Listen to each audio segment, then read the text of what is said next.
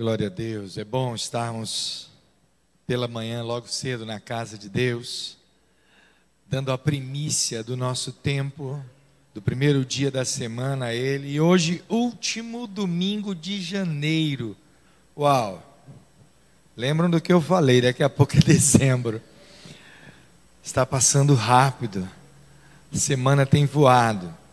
E eu louvo a Deus por você que está aqui nessa manhã e eu quero crer que a partir do domingo que vem, primeiro domingo de fevereiro, já estaremos também com a rede de crianças no domingo pela manhã. Amém? E vai, eu creio que mais pessoas, mais famílias vão querer vir pela manhã também, por conta desse privilégio né, de poder trazer as crianças também elas terem um local totalmente especial, reservado para elas com palavras dirigidas na, no contexto delas, né, na, na ideia delas. Vai ser uma bênção. Queridos, quantas vezes nós estamos diante de desafios e nos sentimos, às vezes, incapazes, nos sentimos fragilizados, achamos que não vamos conseguir. E é uma palavra que eu quero trazer nessa manhã que o Senhor tocou, tocou no meu coração é que muitas vezes enfrentamos lutas e derrotas em nossas vidas e baixamos a cabeça e achamos que pelo fato de não termos conseguido alguma coisa, não termos chegado a algum destino que estávamos desejosos, sonhando, que não vamos conseguir mais. Que aquilo ali vai ser um fato na nossa vida constante não teremos como mudar, mas eu quero dizer para você nessa manhã, para você trocar todo sentimento de derrota pelo sentimento de determinação na tua vida. Amém? Eu convido você a abrir a sua Bíblia em Josué capítulo 7. Livro de Josué, capítulo 7.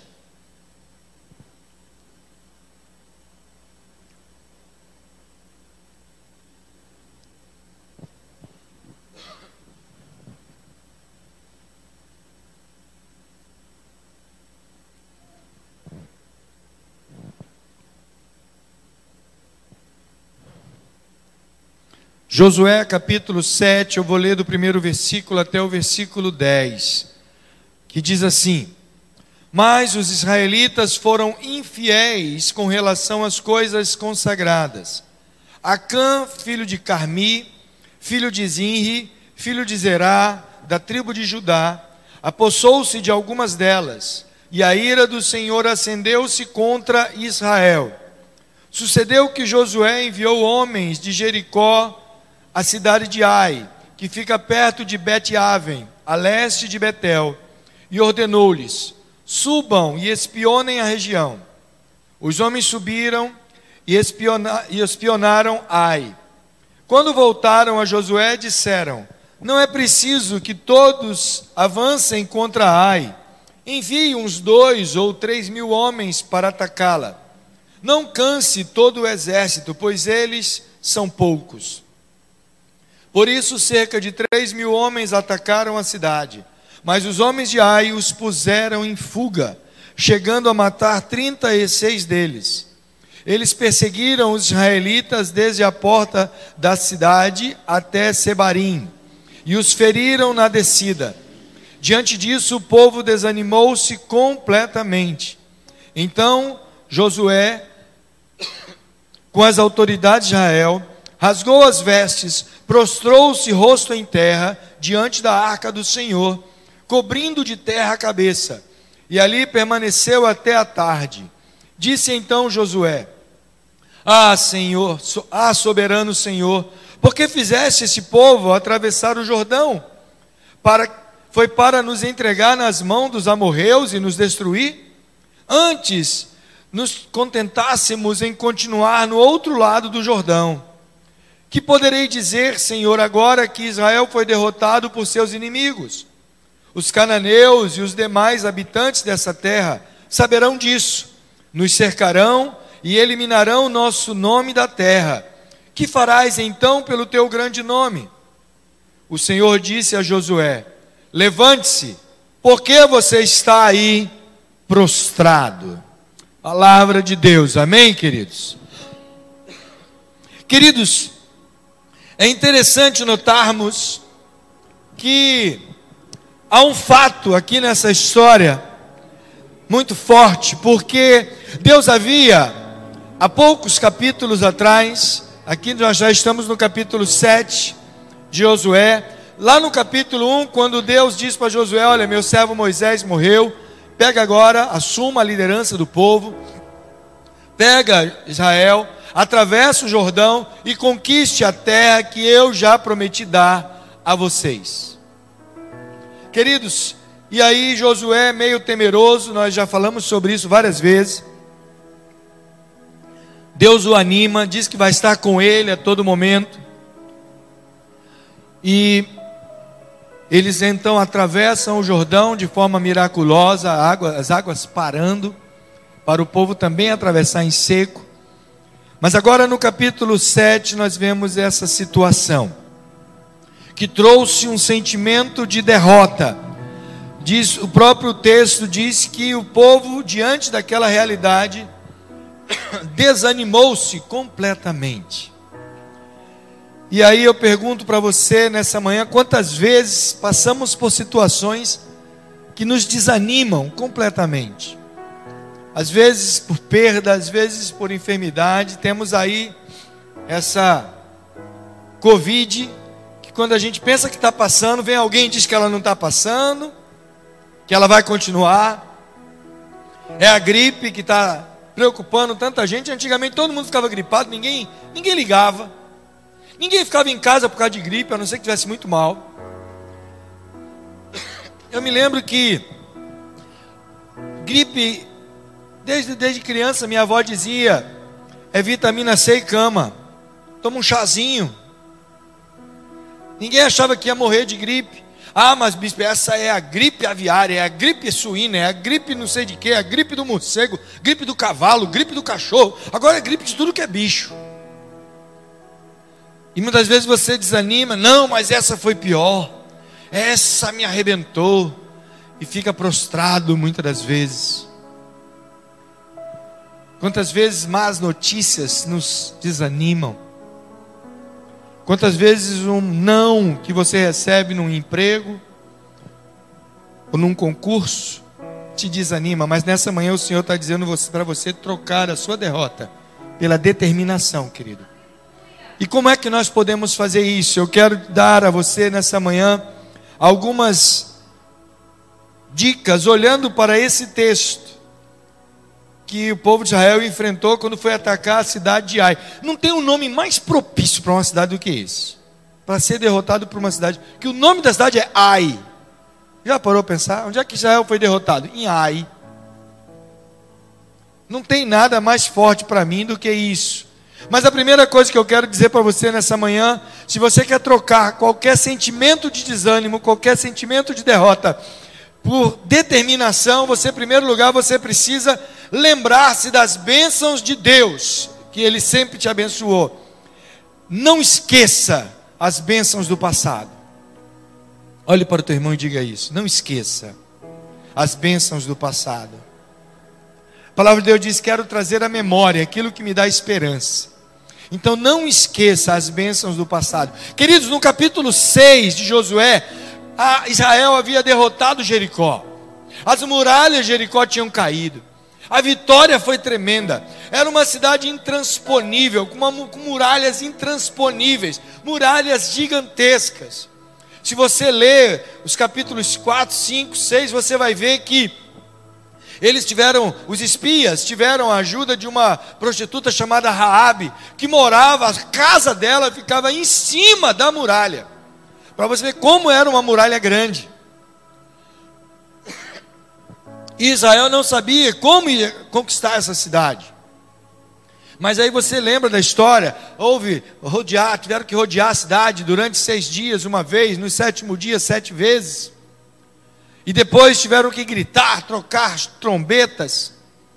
E aí as muralhas caíram. E cada um no seu lugar entrou e conquistou a cidade. E agora eles estavam cheios de si. Eles diziam: agora eu posso. Quantas vezes isso acontece com a gente, né? Diante, depois de uma vitória, você bate no peito e diz: Ah, agora eu posso, agora é comigo, agora eu consigo. Não esqueça aquilo que Deus fez por você. Mas chega agora no capítulo 7, a cidade de Ai. Sentimento de de tudo posso agora cai por terra.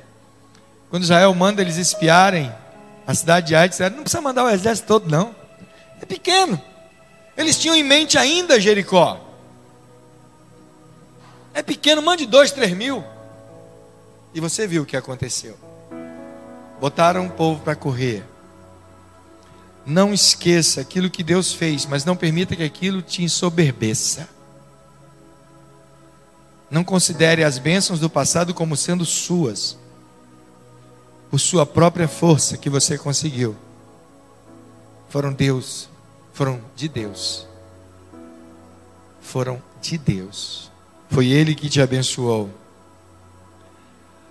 Deuteronômio 4 diz: Então somente guarda-te a ti mesmo e guarda bem a tua alma, para que não te esqueças das coisas que os teus olhos viram e que elas não se apaguem do teu coração todos os dias da tua vida. Conte a teus filhos e aos filhos de teus filhos. Não te esqueças do que Deus fez por você. Uma vez me perguntaram por que algumas pessoas saem da igreja. Porque sempre temos essa rotatividade, infelizmente. Enquanto tem pessoas aceitando Jesus, sendo batizadas, volta e meia você vê pessoas que vão se afastando, vão se esfriando na fé. E me perguntaram por que isso acontece. Eu disse: o primeiro motivo é por esquecimento. Eles começam a esquecer aquilo que Deus fez por eles as bênçãos, os testemunhos tremendo daquilo que Deus operou na família, a restauração de famílias, de casamentos, de saúde, de vidas, a libertação de drogas, de vícios, de problemas sérios, são completamente esquecidos. E o mundo começa a atrair novamente.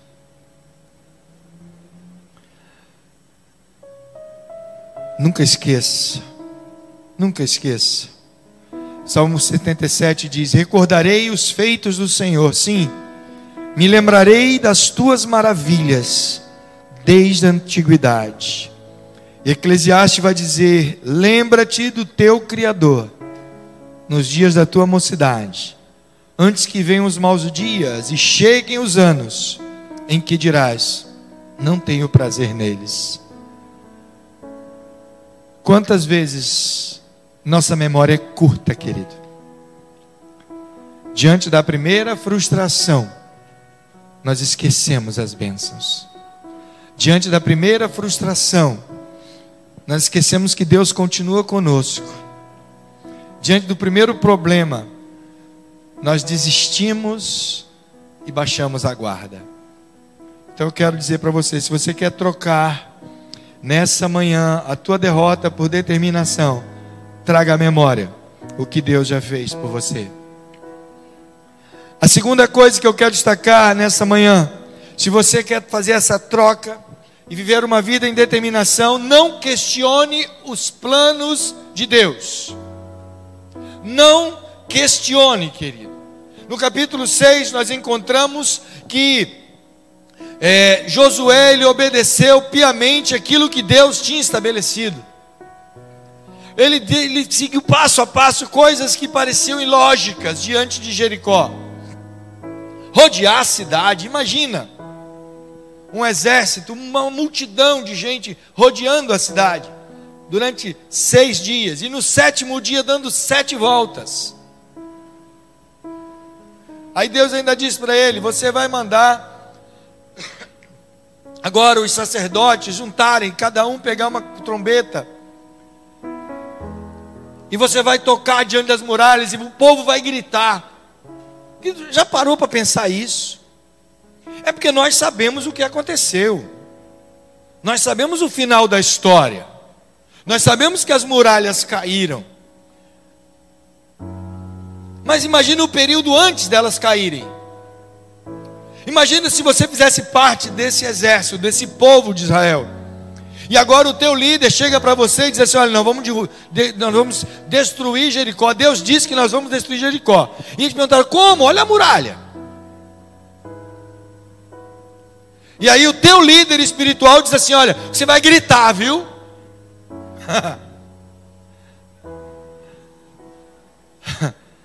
O que você ia dizer? Você vai dizer: meu líder está louco. O sol do deserto cozinhou a cabeça de Josué. É a falta d'água, ele está desidratado. Querido, não questione os planos de Deus. Não questione os planos de Deus. Se Ele mandar, faça. Você está fazendo em nome de quem, querido? Se der certo, deu certo. Amém. A honra é dele. Se deu errado, problema dele, ele que mandou você fazer. Mas obedeça ao pé da letra. Aí o que que acontece agora? Eles chegam em Ai. E agora eles dizem: Não, a gente pode. Deus disse: Não toque em nada de Jericó. Destruam tudo. Mas aí você vai ler que Acã pega algumas coisas boas, né, os tesouros, algumas coisas, esconde. Não desobedeça a Deus. Siga os planos dele. Israel podia ter mandado o exército inteiro que seriam colocado para correr por aí. Porque não é pela força do exército. O salmista diz: muitos confiam em carros, outros em cavalos mas nós faremos menção ao nome do Senhor. Às vezes você bate no peito, eu posso, eu consigo, é com a minha força. E aí vem um vírusinho de gripe, te derruba. Bota você prostrado, morto, ai, vou morrer. Bispo, você não sabe como é ruim. É dor no corpo. Nunca levou uma, nunca levou uma queda. Aí diz, eu, parece que eu fui atropelado. Nunca fui atropelado, né? Mas diz, parece que eu fui atropelado. Um vírusinho microscópico. Queridos, tem dois textos que eu acho lindo. E se eu fosse você, eu decorava esses textos. Eu copiava esse texto, imprimia, colocava na porta do guarda-roupa, no espelho do banheiro, na porta da geladeira, para você jamais esquecer. Colocava ele como lembrete na tela do teu celular. Não esqueça, dois textos fantásticos. Um deles é Jeremias 29, 11, que diz: Pois eu bem sei os planos que estou projetando para vós, diz o Senhor planos de paz e não de mal, para vos dar um futuro e uma esperança. Não esqueça esse texto, Jeremias 29, 11. E o outro, são dois versículos, Isaías 55, 8 e 9. Alguns já conhecem, que diz: Porque os meus pensamentos não são os vossos pensamentos, nem os vossos caminhos, os meus caminhos, diz o Senhor. Porque assim como o céu é mais alto que a terra, assim como os meus caminhos são mais altos que os vossos caminhos, e os meus pensamentos mais altos que os vossos pensamentos, diz o Senhor. Grave isso. Os caminhos do Senhor são melhores, são maiores são insuperáveis, por mais difíceis que sejam os planos de Deus, eles são os melhores. Por mais difíceis, por mais complicados, por mais ilógicos, querido, ilógicos. Paulo diz em Coríntios que as coisas, Deus escolhe as coisas loucas desse mundo, as coisas que nada são, as coisas que não têm valor, para confrontar, para deixar de boca aberta aqueles que se julgam que são. Porque eles se julgam, eles não são, não. Deixe Deus agir. Ele já tem planos para a sua vida. Talvez o que falte a você é perguntar a Ele, Senhor, quais são os seus planos para a minha vida? Quais são os seus planos? Porque a nossa tendência, querido, nossa tendência humana é elaborar os planos, aqueles que elaboram, né? Que a maioria das pessoas vivem aquela deixando a vida levar, né? Aquela musiquinha, né? Do mundo aí que deixa a vida levar. Sabe nem o que vai fazer amanhã. Mas tem pessoas que são extremamente organizadas. Não sei se vocês é uma delas. Eu já fui mais organizado do que eu sou hoje. Eu confesso que hoje eu estou meio descansando em Deus. Mas a nossa tendência humana, sabe o que é? É traçar um plano. Os mais organizados compram agendas. Eita. Tem alguém aqui que usa agenda? Olha, extremamente organizado. Vocês são os organizados. Compra agenda e traça as atividades da semana, o que vai fazer, às vezes no mês. Gente, eu tinha planos para 10 anos. Eu tinha planos para 10 anos na minha vida. Eu tenho que reatualizar, esses planos já estão vencidos. Quem não tem agenda faz listinha. Quem faz listinha? Ó, oh, também, né? Listinha não é só listinha para supermercado, não. Listinha do supermercado é a básica, né? Para tu não esquecer. A lista do supermercado é uma bênção. Porque às vezes você vai querer fazer um macarrão em casa, acabou o extrato de tomate. Aí você diz, eu tenho que ir no mercado comprar extrato de tomate. Chega no mercado, não faz lista nenhuma. Chega lá, compra pão, margarina, compra farinha, compra arroz, compra açúcar. Chega em casa, lembra que esqueceu o bendito extrato de tomate. É ou não é? Listinha é uma benção, mas tem gente que faz lista para o dia. Vou no centro, vou comprar não sei o que em tal loja, é ou não é? Vou na farmácia comprar isso, vou não sei o que, vou em tal lugar, vou não sei o que pegar em tal encomenda, e tem a listinha todinha. Amém pela listinha, faça, não, não, é a melhor coisa do mundo, é pior do que você chegar em casa e lembrar que esqueceu de ir em algum lugar. Faça, se organize. Mas sabe qual é a tendência humana? É fazer a agenda, fazer a listinha e dizer: Deus, tá aí, abençoe.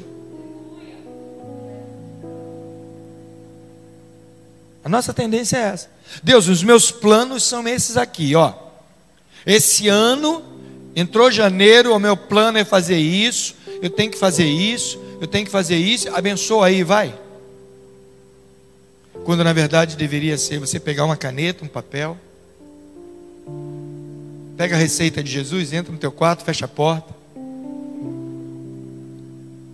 ora, Senhor, me dê a tua lista para a minha vida, me passe o teu plano para a minha vida. Quais são os teus planos? Senhor, para hoje, para a semana, ele não vai te dar o plano para a tua vida toda. Senão tu endoidece. E às vezes ele só te dá para a próxima hora. Ele te dá para o próximo minuto. Submeta. Porque quando ele dá o plano, já vem abençoado. Não precisa nem pedir para ele abençoar. Já vem abençoado. Então, não questione os planos dele. Tem coisa que você vai olhar nos planos de Deus e vai dizer: Deus, é sério? Terceira coisa, querido. Diante da derrota para a cidade de Ai, Josué diz a Deus: Senhor, antes nos contentássemos em continuar do outro lado do Jordão. Eu quero dizer a terceira coisa. Se você quer trocar a sua derrota, a sua frustração, por um momento na tua vida de determinação, eu quero dizer para você: não se contente com menos do que o melhor. Não aceite menos do que o melhor.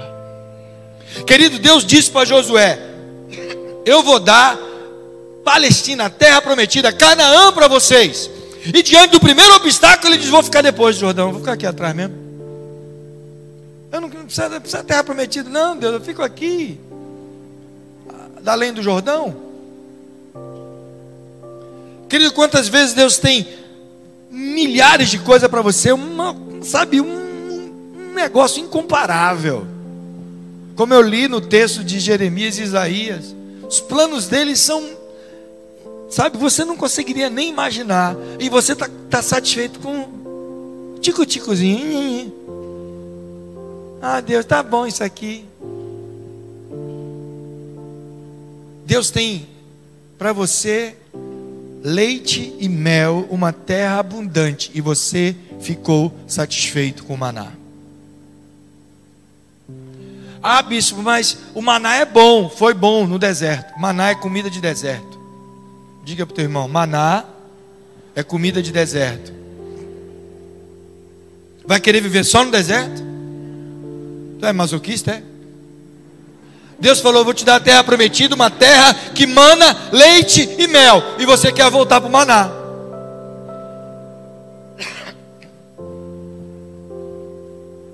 Querido, não se contente com um pouco.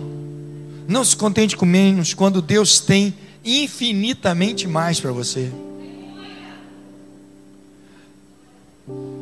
Muitos dizem: Ah, agora que virei crente, as coisas pioraram. Quando você ouviu isso?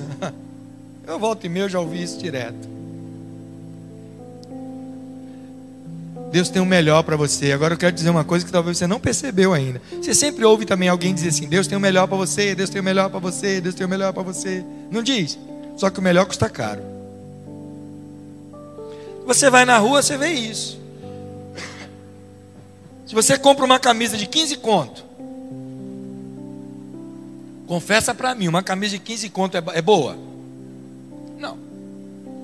A camisa de 15 conto é aquela camisa para tu usar em casa, para fazer faxina da casa. Se alguém chega para você, olha, tem uma camisa, olha, malha peruana por 15 contos, você vai dizer, hum, é ruim.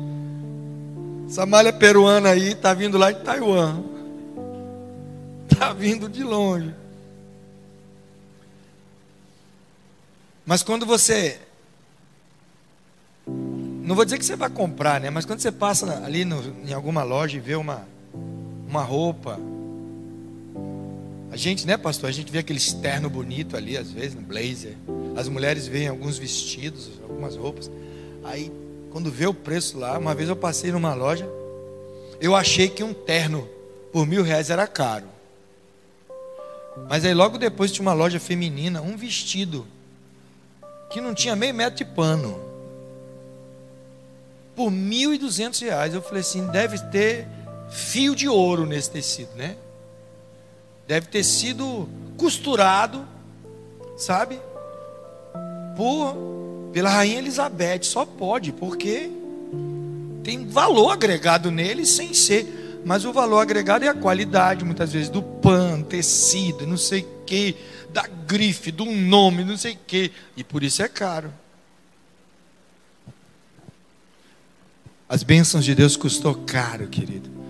Custou o sacrifício de Jesus Cristo na cruz do Calvário no seu lugar. Ele tem o melhor para você. Mas o melhor custa caro. O melhor custa caro. Não se contente com menos do que o melhor. Ele já pagou para você. Quarta coisa que eu quero destacar para você, só são cinco nessa manhã, viu? A quarta coisa que eu quero destacar para você é o seguinte: Josué, ele diz assim a Deus: Deus, e agora? E agora? Perdemos, o povo está desanimado. Agora os amorreus, amonitas, o povo todo vão, vão falar o quê? Vão dizer o quê? Vão pegar o nosso nome e colocar lá no chão. E o teu nome, Senhor, o teu santo nome. Como é que fica? Quer trocar a derrota pela determinação? Não se preocupe com o que os outros vão dizer. Querido, eu nunca vi a opinião de ninguém melhorar a tua vida. Ou a crítica de ninguém construir tua vida. Comentei até domingo passado aqui que eu achei fantástico. Tá, tá aí nessas rios, rios, né? Rios.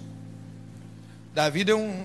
Eu gosto muito, tem pessoas que pegam o áudio, né? E bota a sua própria careta lá fazendo a filmagem.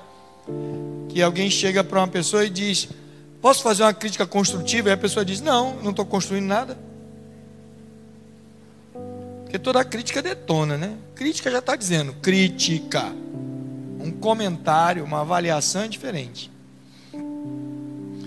Mas tem tanta gente que gosta de pitaco na vida dos outros. Jesus falou lá no Sermão da Montanha: por que para o cisco no olho do teu irmão e não vê a trave que está no teu? 1 Coríntios capítulo 15, verso 58, Paulo diz: Portanto, meus amados irmãos, sede firmes e constantes, sempre abundantes na obra do Senhor, sabendo que o vosso trabalho não é vão no Senhor. Então, não se deixe ser levado pela opinião dos outros. Querido, uma coisa é opinião, outra coisa é conselho. Provérbios vai dizer que na multidão de conselhos há sabedoria. Aí, beleza. Às vezes você está em dúvida se aquilo que você vai fazer é ou não da vontade de Deus, consulte pessoas que sejam capazes de te dar um conselho. Não faça como Roboão, que em vez de consultar os sábios, foi consultar a galera que convivia com ele na juventude. Procure pessoas que você tem confiança, pessoas que você sabe que não vão simplesmente dar uma mera opinião na tua vida, um pitaco. Ouça aquele conselho. Se aconselhe com uma, com duas, com cinco, com dez pessoas, se for necessário. Se aquela decisão que você precisa tomar vai mudar o rumo da tua vida, vai trazer consequências sérias, pode ser boas ou ruins, se aconselhe. Sabe por que muitas pessoas às vezes se arrependem de decisões tomadas porque não se aconselharam para tomá-la? Eu vou dizer aqui uma, uma das maiores decisões da tua vida que muitas vezes você nem, nem pergunta a ninguém. A decisão de casar. Pense. O casamento é tão sério, querido, é tão sério, que é para toda a vida. E até a sociedade entendeu que ele é tão sério que para tu casar precisa de um juiz e de duas testemunhas. Já parou para pensar nisso?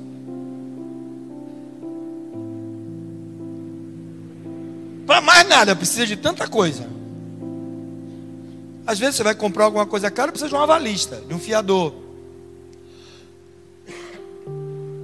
Mas você está movido pela paixão, não quer ouvir ninguém. Eu sempre falo para os jovens: está pensando em casar? Primeira pessoa que você tem que se aconselhar: papai e mamãe.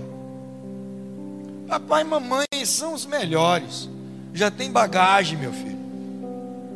Pode, eles podem ser analfabetos, podem, sabe, ser bronco, mas eles são, eles têm algo de vida, experiência de vida. Segunda pessoa que você tem que se aconselhar, uma pessoa, um, um líder espiritual de sua confiança. Vai se aconselhar com o teu pastor, tua pastora, teu bispo, tua bispo. Eles, se eles não puderem te dar um conselho, pelo menos orar por vocês, eles vão. Eles vão. E a terceira e mais importante pessoa que você tem que se aconselhar com Deus. Pergunte se é da vontade dele. Aí tu enfia pé pelas mãos, aí depois fica, ah, me arrependi, casei mal. O problema é teu, agora é pro resto da vida. É pro resto da vida, é igual tatuagem.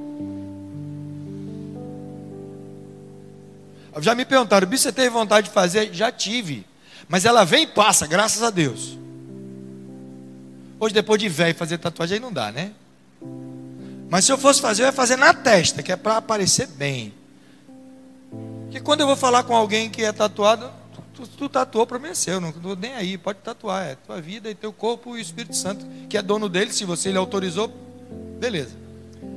Mas a pessoa diz, é arte arte. Arte é para ser vista. Ninguém faz arte, né? Nenhuma arte é para ser escondida. Está lá o museu de arte para visitação. Por isso que eu digo, ah, eu queria fazer um anjo, faça na bochecha. Uma asa de um lado, a outra do outro. E a cabeça do anjo na ponta do nariz. Ia ficar lindo, não ia? Um anjo, quando você ria, ele voava. Fazia assim, ó. Ele batia a asa, ó. Sugestão aí para quem quer tatuar. Eu queria tatuar o nome de Jesus. Se é para dar testemunho, bote na testa. Bote ao contrário, que é para quem olhar pelo retrovisor vai ver, vai ver certo. Mas eu só estou falando assim, não estou reclamando de quem tatua, não. Quando alguém me pergunta, eu posso me tatuar? Eu falei, não é, eu não sou dono do teu corpo. Quem é dono do teu corpo é o Espírito Santo. Pergunte a ele. Mas não se preocupe com o que os outros dizem. Confie naquele que é poderoso. Que é poderoso. Falei sobre a tatuagem, porque se eu tivesse feito hoje eu estaria arrependido. O resto não tem como arrepender, né? Fazer filho, não tem como arrepender. Depois que sai, não volta. Depois que saiu, já era, meu amigo. Ah, eu não gostei, meu filho nasceu feio. Ah.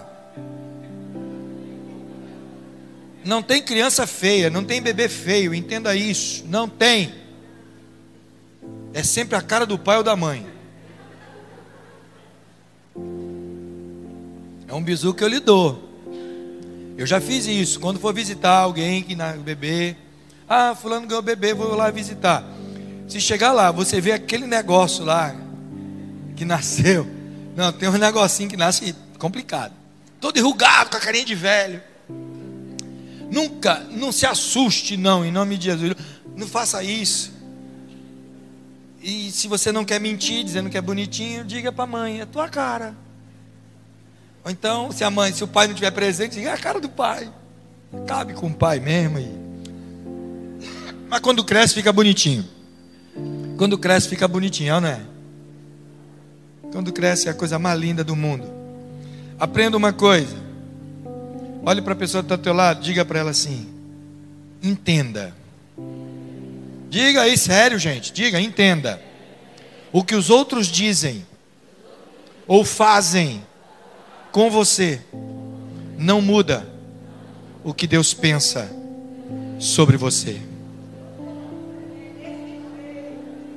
Querido, a opinião dos outros não muda a opinião de Deus sobre você. Todo mundo pode dizer que você é fraco, é falho, é pecador, é cego, é incurável, não tem jeito, não, não dá mais nada para você. Deus ainda está dizendo para você: os meus planos são maiores, os meus planos são melhores. Não há, não muda. Não muda. E a última coisa que eu quero destacar para você. Está lá no último versículo que eu li, no versículo 10.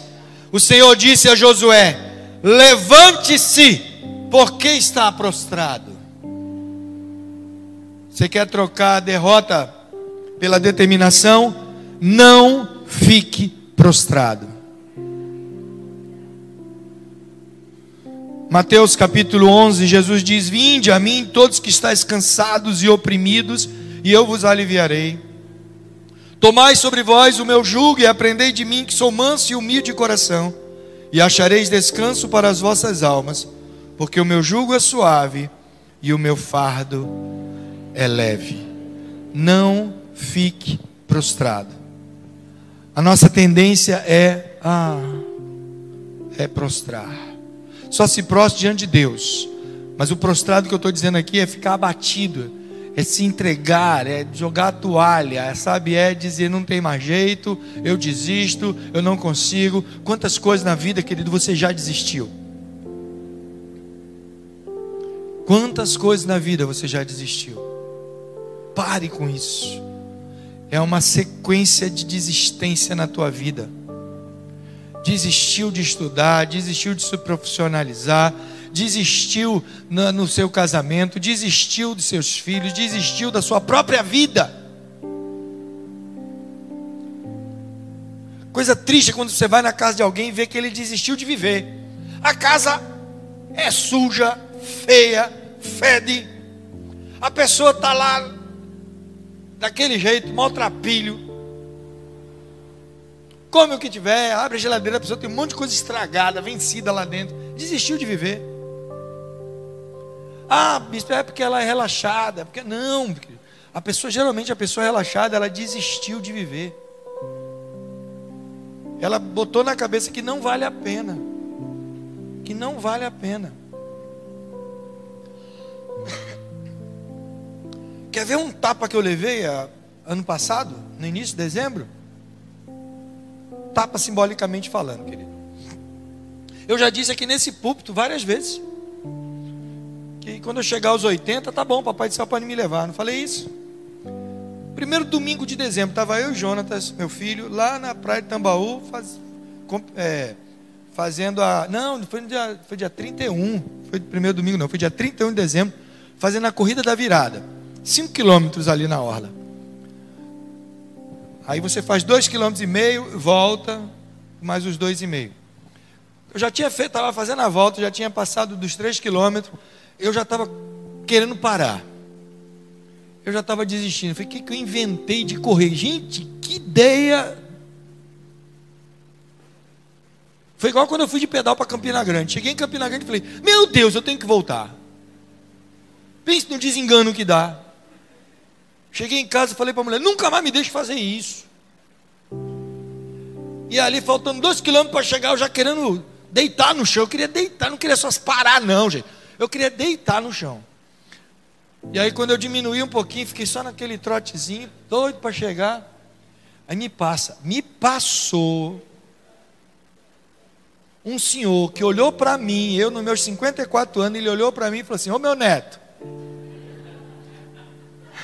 Imagina a idade dele, né? Ele falou assim: Ô meu neto, não desista não, vamos embora. Eu estou com 88. Eu olhei e falei: Toma! Falei: Jonta, vamos embora que o negócio está ficando feio para o nosso lado. O negócio está feio para o nosso lado. E o velhinho de 88 lá na dele, de boa. Quando eu comentei com uma das pessoas que estão acostumadas a correr sempre, ela disse: Ah, Toda prova ele está aí. Toda prova. Querido, e João Pessoa geralmente tem de uma a duas provas de, de corrida, 5, 10 e, e 21 quilômetros, todo mês tem. De, de uma a duas. Só agora, mês de janeiro teve uma, mês de fevereiro vai ter no primeiro domingo e no segundo domingo vai ter. E eu falei, Jesus, como a gente quer desanimar fácil, ficar prostrado porque eu estou cansado. E eu quero concluir, querido, lembrando que essa semana, essa semana Deus levou para si a pastora Ludmila Weber. E quem já ouviu músicas dela, vai sempre lembrar. Foi uma guerreira, lutou muito contra o câncer durante muitos anos. Por várias vezes foi desenganada pelos médicos. Os médicos mesmo diziam que, que esses últimos anos dela foi milagre, milagre de Deus, mas aprove Deus levá-la. Mas há uma letra de uma das músicas muito conhecida dela, que diz assim: Não desista, não pare de crer, os sonhos de Deus jamais vão morrer. Não desista, não pare de lutar, não pare de adorar. Levanta os olhos e vê Deus está restaurando os teus sonhos e a tua visão. Não desista, querido. Jamais desista. Se você tem se sentido derrotado, nesse momento eu te desafio a trocar esse sentimento de derrota por uma determinação na certeza de que Deus está agindo. Mesmo na, naqueles momentos de dor, Deus está agindo. Feche seus olhos. Pai, obrigado, Senhor. Obrigado porque mesmo às vezes quando estamos abatidos, ó Deus, não, não, Tu não nos deixa prostrados. O Senhor está conosco, o Senhor nos levanta, o Senhor, Deus, o Senhor jamais nos deixa só. Ó Deus, que nessa manhã, Senhor, momentos de tristeza, de desilusão que muitas vezes teus filhos têm passado, possam se converter em determinação de continuar, de tentar novamente. Ó oh Deus, ajuda cada um de nós. Ajuda aqueles que estão ao alcance dessa transmissão, Senhor, também que eles possam entender isso. Ó oh Deus, e jamais desanimarem, jamais desistirem. Muito obrigado. Continua conosco nessa manhã maravilhosa. Recebe a nossa gratidão, Pai. Eu te louvo, eu te agradeço e te oro, Deus, em nome de Jesus. Amém, Senhor, e amém. Glória a Deus, querido. Deus te abençoe grandemente.